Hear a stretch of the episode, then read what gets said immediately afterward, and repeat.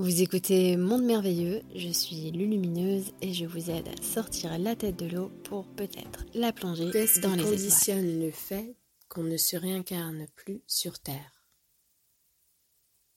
Il y a plusieurs facteurs, plusieurs possibilités pour cela. Déjà, une âme qui s'est incarnée sur Terre ne veut pas dire forcément qu'elle a toujours été incarnée sur Terre. Alors, dans sa composition vibratoire, elle a des affinités peut-être avec d'autres sphères.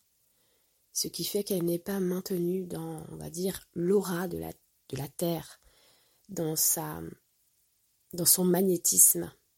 Nous avons un magnétisme puissant avec la sphère dans laquelle nous avons entamé notre cycle d'incarnation, et certaines âmes n'ont pas entamé les cycles d'incarnation sur Terre. Elles sont plus rares, mais elles existent.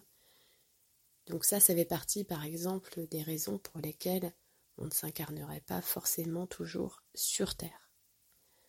Maintenant, quand on termine un cycle d'incarnation qu'on a pu faire en résonance avec la Terre, donc sur Terre, terminer le cycle d'incarnation, c'est justement ne plus avoir à se détacher du corps, parce que l'âme se détache du corps de matière quand elle se sent limitée dans son service.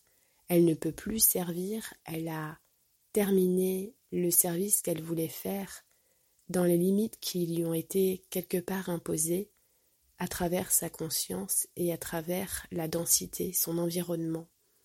Mais quand elle réussit à fusionner non pas sa conscience humaine, mais sa conscience cosmique à l'ensemble des paramètres de densité physique, elle transcende la matière et elle n'est plus attachée en rien.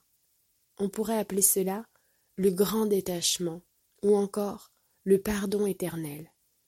L'âme n'est plus attachée à sa forme physique, elle a transcendé le niveau de matière par la conscience qui a muté, la conscience qui a changé d'octave. Elle n'est plus rattachée à la conscience humaine et les histoires entre les êtres humains.